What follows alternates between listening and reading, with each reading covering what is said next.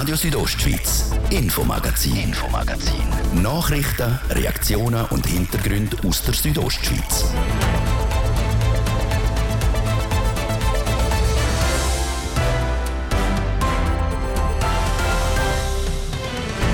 Mehrwegkonzept Premiere am Kurerfest. Heisst, wer etwas trinken will, muss ein Depot abgeben. Es ist das erste Mal, dass eine Veranstaltung in diesem Rahmen das neue Konzept muss umsetzen muss. Das nützt auch Haufen anderen äh, Veranstaltungen in den nächsten Jahren, um eigentlich unsere Erfahrungen können mitzutragen sagt der neue OK-Präsident vom Kurerfest. Wir haben uns die Einführung von dem neuen Mehrwegkonzept genauer angeschaut. Und ein Kurerfest wäre ohne den Verein gar nicht denkbar. Wir sind durch die Stadt gelaufen und haben uns zwei Vereine herausgepickt, die regelmäßig Teil vom Kurerfest sind. Sie erzählen, was es heißt, als Verein dabei zu sein. Außerdem haben wir es heute im Infomagazin vor drohender Energieknappheit. Ich denke, man sollte jetzt nicht auf Alarmismus machen, äh, dass man da anfängt, Batterien zu posten oder Kerzen zu posten. Aber man muss sich einfach bewusst sein, dass Energie etwas Wertvolles ist sagt der Bündner Energiedirektor der Mario Cavigelli. Was er und der Kanton Graubünden wegen der drohenden Energieknappheit unternehmen das hören wir in ein paar Minuten. Das ist das Infomagazin bei Radio Südostschweiz. Im Studio ist Seraina Zinsli. Einen guten Abend.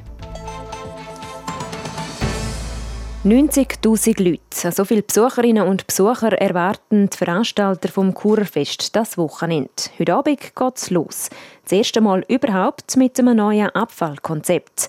Was es damit auf sich hat und warum sollte man als Gast immer einen Zweifränkler im Sack haben, Sarah Marti berichtet. Wer das Wochenende am Kurfest etwas trinken der muss zwei Franken Depot abgeben. Also will das neue Mehrwegkonzept für Grossveranstaltungen.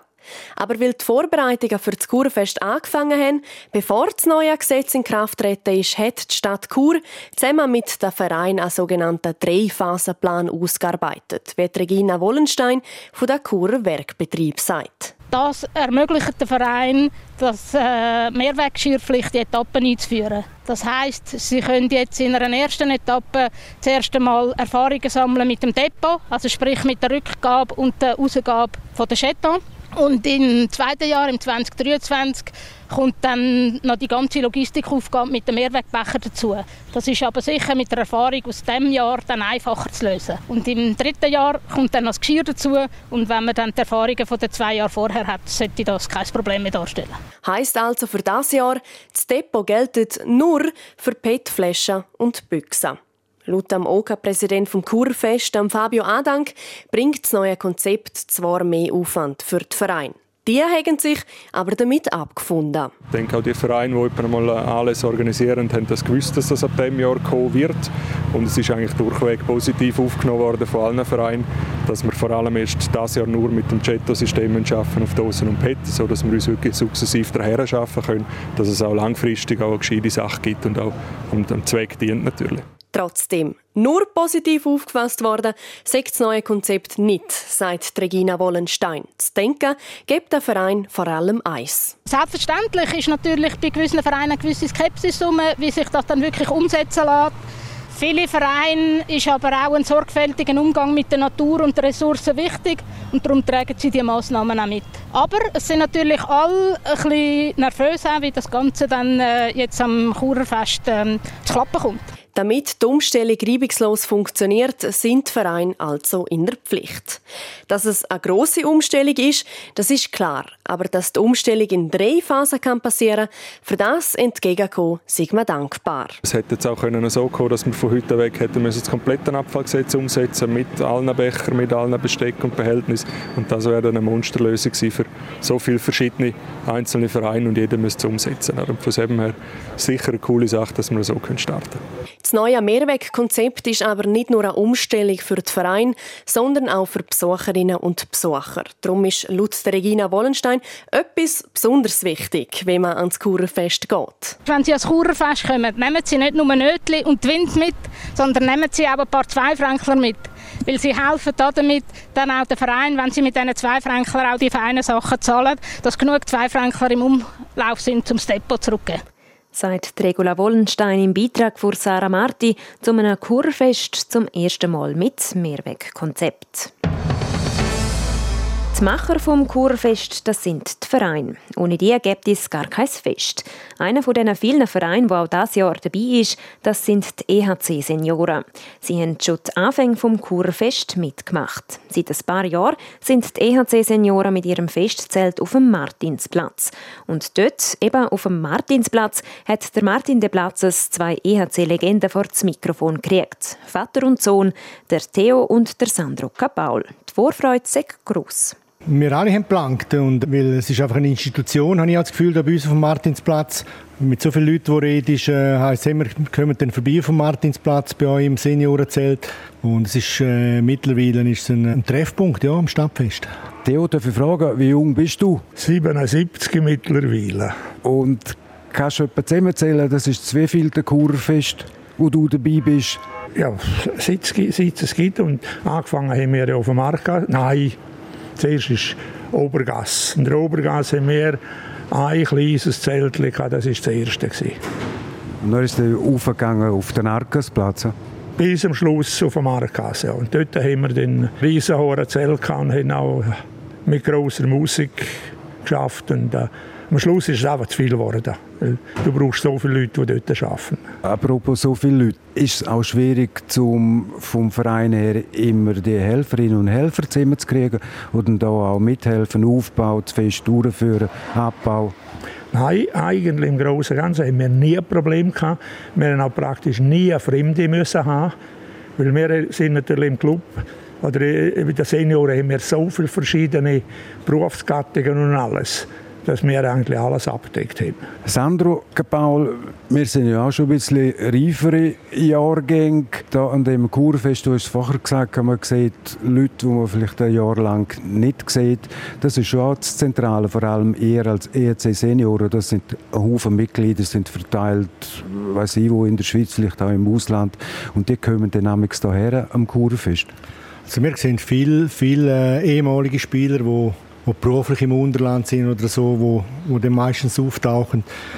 Und vielfach ist es ja so, man das, in den letzten Jahren hat, hat sich das ein bisschen eingependelt, dass der, der Freitag ist eigentlich so der Kurabend, weil dann siehst du eigentlich wirklich Kurer, die unterwegs sind. Und der Samstag ist dann mehr eigentlich ein bisschen so äh, die Auswertungen, die auch kommen, wo du viele St. Gallen Nummern siehst, Liechtensteiner Nummern. Äh, der Oberländer Dialekt hörst du auch vermehrt am Samstag auch. Und das ist auch so ein bisschen aufgefallen in der Zeit, dass wirklich am Freitag wirklich die, die, die eigenen Kurer unterwegs sind. Und eben das, was jetzt seit zwei Jahren nicht war, du siehst die Leute wieder, du bist am Kommunizieren, du hast Pässe, wie geht's und und und. Das hat halt schon gefehlt. Und da kommen auch so, wenn ich so darf sagen, Original, wo früher mit mir ERC gespielt haben, Reto Frischknecht, zum nur einen von diesen Haufen Original nennen.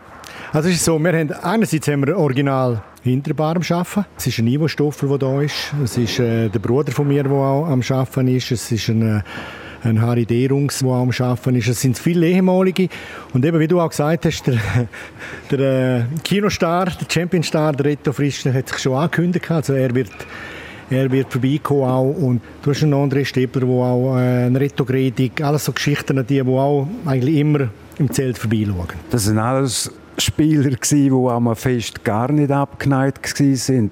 Vom ERC Chur gibt es ja Legenden also Geschichten. Das geht dann fürcht fröhlich zu her, Theo Gebal. Ja, wir haben dann, äh, das haben wir auch hier auf dem Platz am Kurfest, auf dem Markas zum Beispiel. Wenn wir aufgeräumt haben am Morgen um zwei, ist äh, drei bis wir fertig sind. Und dann sind wir halt noch hergekückelt und haben dann bis um vier noch einen genug, sind aber am anderen Morgen um acht wieder da gewesen. Das ist eigentlich Tradition bei uns, dass man nicht nur einfach kommt arbeiten, sondern dass man es auch noch lustig hat. Und lustig Kinder, Sandro Gebal? Ja, lustig haben wir es. Und eben, wir haben ein eingespieltes Team. Es sind seit, vor allem Freitagabend sind seit Jahren sind, äh, sind die gleichen Leute. Äh, die gleichen zwei Barmaids, die mich auch kommen, äh, die du auch wir sind ein cooles Team, alles zusammen. Du musst arbeiten. Es ist streng in dieser Zeit. Aber es macht auch, es macht auch Spass. Und darum sage ich jetzt auch, in den zwei Jahren, die nicht waren, äh, die haben wir vermisst und wir freuen uns darauf.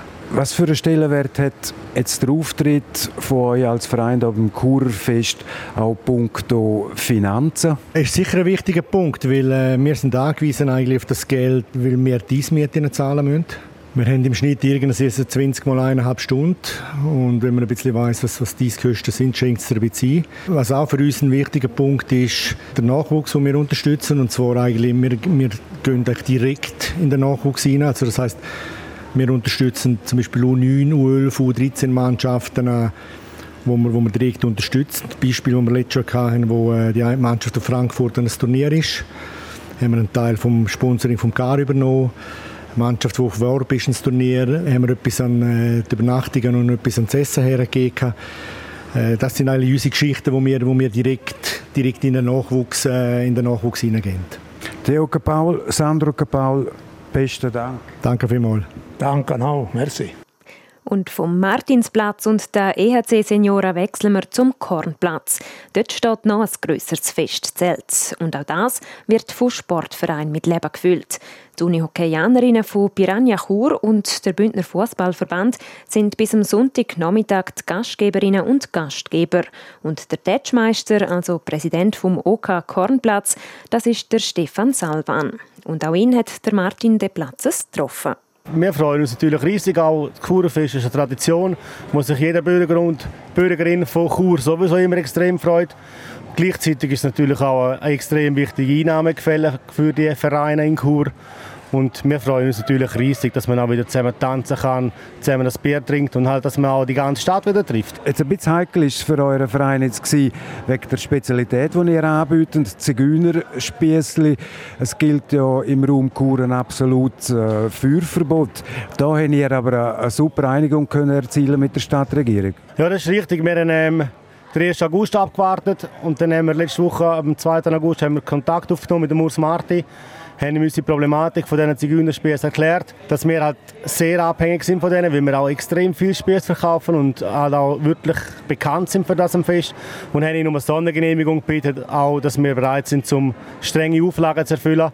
Und er hat sich da sehr stark darum bemüht und mit unserer Regierung, wo ich auch sagen muss, danke vielmals für das, hat uns eine Sondergenehmigung gegeben. Ja. Also ist alles unbürokratisch über die Bühne gegangen, dass ihr jetzt die Ausnahmebewilligung gekriegt habt? Für uns ist es sehr unbürokratisch, das ist richtig, ja, aber ich glaube, der Stadtrat hat da schon noch etwas zu tun gehabt, weil sie natürlich mit dem Kanton müssen schauen und auch mit dem Feuerwehrkommandanten, auch mit der Stadtpolizei und halt all diesen wichtigen Hürden, die es hat. Oder? Weil sie allein natürlich auch nicht Erfahrung haben, um zu entscheiden, können wir das erlauben oder nicht. Und da haben sie schon relativ viel Rücksprache nehmen müssen. Und es war ein grosser Aufwand für die Stadtregierung und da möchten wir uns wirklich herzlich bedanken für das. Jetzt ihr bewirtschaften da mit dem Kornplatz wirklich einen grossen Platz, einen äh, grossen Festbereich.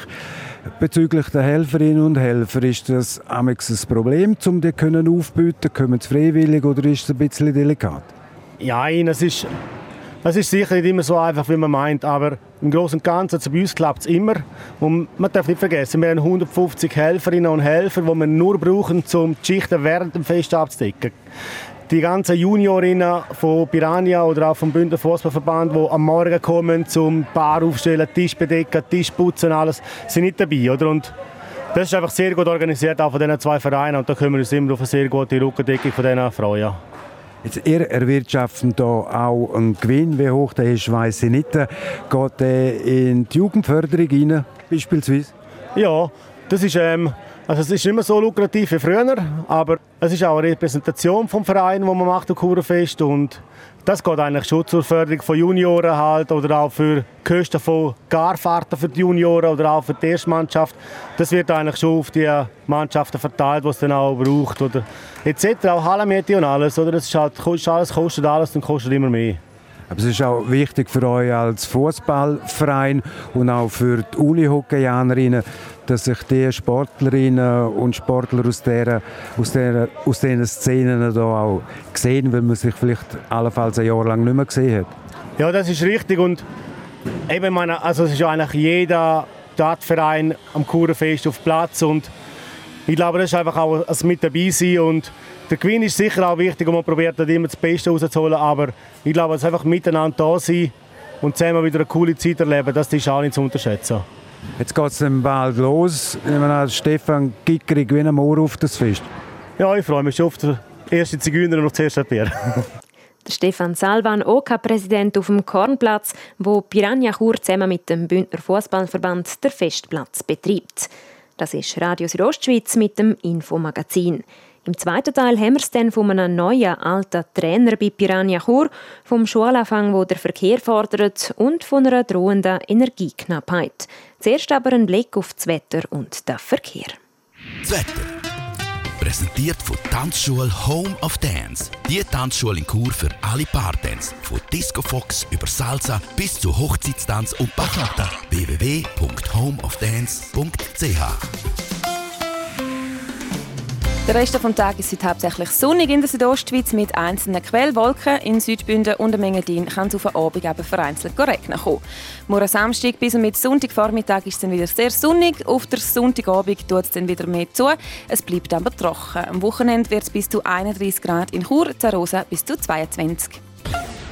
Verkehr. Auf der Autobahn A13 aus dem Süden Richtung Chur staut es ab Thusis bis und mit Reichenau. Dort sind wir bis zu 30 Minuten länger unterwegs. Und in der Stadt Chur ist bis und mit Sonntagabend wegen dem Churfest Grabenstraße bzw. Massanserstraße auf dem Abschnitt Engadinstraße bis Quaderkreisel gesperrt. Die Umleitungen sind signalisiert. Verkehr. Und jetzt geht es hier weiter mit dem Infomagazin. Ich gebe zurück zu Serena Zinsli. Radio Südostschweiz, Infomagazin, Infomagazin. Nachrichten, Reaktionen und Hintergründe aus der Südostschweiz.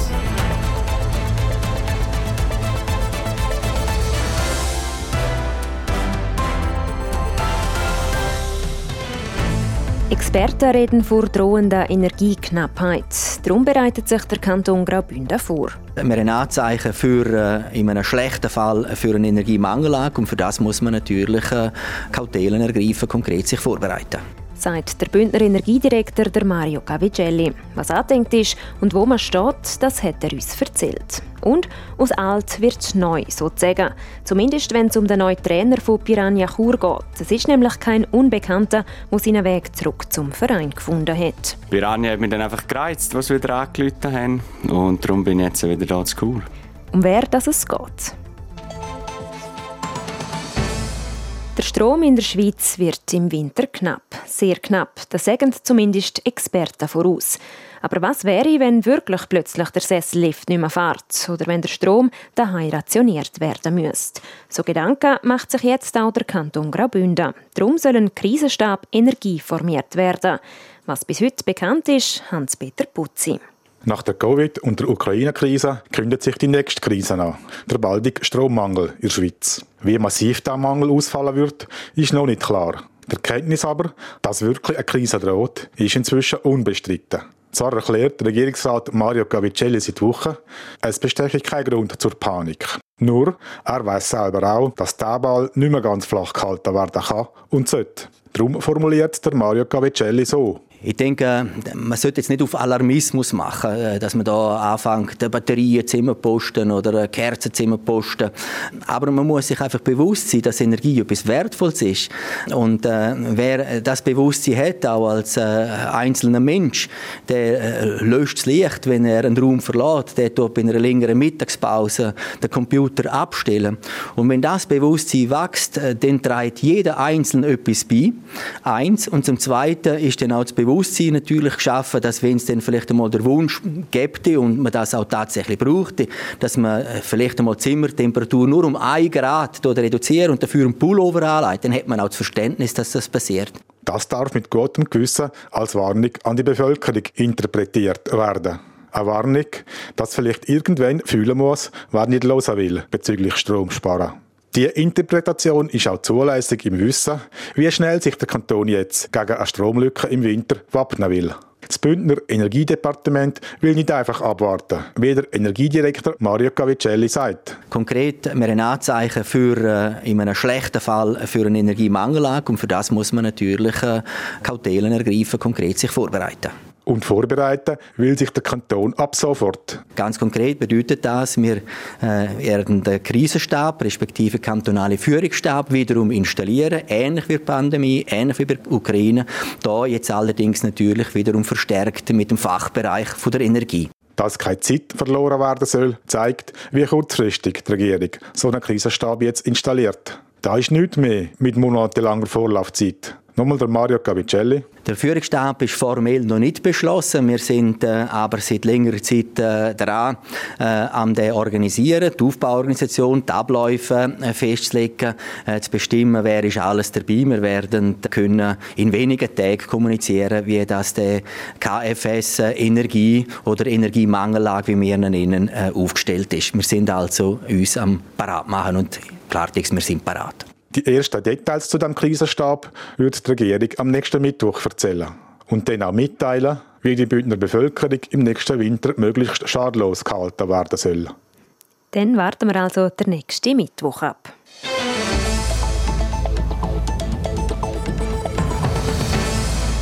Am Montag ist es dann wieder so weit. In den meisten Regionen von Graubünden fängt das neue Schuljahr an. Tausende von Kindern machen sich wieder auf den Weg in die Schule.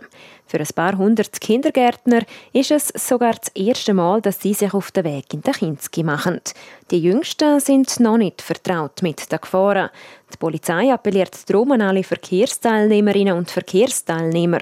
Gerade in der Phase vom Schulanfang soll man vorsichtig sein. Die Polizei hat in diesen Tagen natürlich ein besonderes Augenmerk auf die Jüngsten. Darum stattet man am Kinski einen Besuch ab, wie der Verkehrsinstruktor der Kantonspolizei Graubünden, der Marcel Trimler, im Interview mit der Adrian Kretli sagt. Nach ein paar Tagen gehen wir schon in Kindergärten und dort die jüngsten Verkehrsteilnehmer schulen, wie sie sich im Verkehr äh, verhalten müssen. Da ist dann der Verkehrspolizist, der kommt und mit einem lernt über den Zebrastreifen laufen? Das ist korrekt, genau. Wir machen zuerst einen theoretischen Teil machen in der Schule und im zweiten Teil gehen wir raus, ziemlich nahe vom Kindergarten, an einen Fußgängerstreifen und dort ihnen zeigen, wie man sich richtig verhalten muss. Vielleicht, wenn man jetzt Eltern ist und ein kleines Kind daheim hat, das vielleicht das erste Mal in Kinski oder in die Schule geht, einen neuen Weg in Angriff nimmt, wie bereitet man die Kinder am besten darauf vor? Ja, am besten geht man mit den Eltern auch den Kindergartenweg ablaufen. Und wichtig ist auch von unserer Sicht aus, dass immer den gleichen Weg laufen tun. Dann kriegen sie Sicherheit dort und können sich nachher besser auf den Verkehr sich konzentrieren. Und der sicherste Weg muss nicht unbedingt immer der schnellste sein? Das ist korrekt. Und das tun wir auch Ihnen vorzeigen dort, dass man wirklich den sichersten Weg nimmt, um in die Schule zu gehen. Was ist denn ein sicherer Weg jetzt als älterer Teil? Was macht einen Weg sicher für mein Kind? Wenn man so viel wie möglich auf dem Trottoir laufen tut und dann dort, äh, wo es viel Verkehr hat, dass man vielleicht mit den Kindern, äh, dass ein paar Kinder miteinander in die Schule weglaufen, ist eine Sicherheit da. Und wichtig ist auch, dass die Eltern das Kind nicht in den Kindergarten fahren tun, sondern dass das Kind selbstständig in den Kindergarten läuft. Das gibt eine Sozialkompetenz und dann werden sie auch viel sicherer im Verkehr. Was für Tipps gibt es für alle anderen Verkehrsteilnehmer, die dann unterwegs sind? In der Nähe von Schulhäusern und Kindergärten sollte man vorausschauend und langsam fahren, wenn Kinder im Strassenrand, mit Kindern im Strassenrand gerechnet werden muss. Und wichtig ist auch, dass man vollständig anhalten tut, wenn das Kind äh, die Straße überqueren wird. Tun Sie auch sicher auf Handzeichen verzichten, damit das Kind auf den übrigen Verkehr kann sich kann konzentrieren Und ganz zum Schluss noch, geben Sie dem Kind Zeit, das es braucht, um über die Straße zu laufen, weil das Kind wird schnell mal von anderen Sachen abgelenkt. Und wir erinnern uns an das Kampagnenmotto, das so geheißen hat, Rat steht, Kind geht.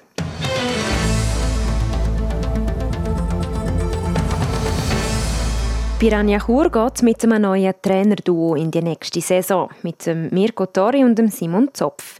Die beiden sind als Co-Cheftrainer tätig.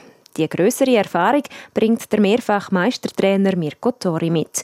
Er kommt zurück aus Bern und kennt die Turnhalle vor gewerblichen Berufsschule Chur ein- und auswendig. Der Hans-Peter Putzi hat ihn getroffen. Eigentlich braucht es da keine detaillierte Vorstellung mehr. Der Mirko Tori ist in der Bündner Sportszene ein Begriff. Er ist zweifacher Meistertrainer von Piranha Chur und hat auch schon einen Göpsieg mit Piranha feiern können. Was aber absolut erwähnenswert ist, jetzt ist der Mirko Tori zurück in Graubünden. Zurück an Bande von Piranha Chur. Nach vier Jahren als Chef von der Wizards Bernburgdorf. Es hat sich jetzt die Situation so ergeben, weil es bei den Wizards zur Training gekommen ist durch Gegenseitigkeit, durch Sportchef und mich einfach. Und Piranha hat mich dann einfach gereizt, was wir wieder angelötet haben. Und darum bin ich jetzt wieder da zu Kur. Erklärt Mirko Tori seine Rückkehr zu Piranha. An der Bande von Piranha gibt es diesen Herbst aber keinen Chef. Oder aber zwei Chefs. Der Mirko Tori und der Simon Zopf sind gleichgestellt. Wohnhaft und beruflich tätig bleibt der Mirko Tori in der Region Bern-Burgdorf. Er pendelt also mindestens zweimal pro Woche zwischen Bern und Chur. Eine Situation, wo aus Zeitgründen kein Zuckerschlacken ist.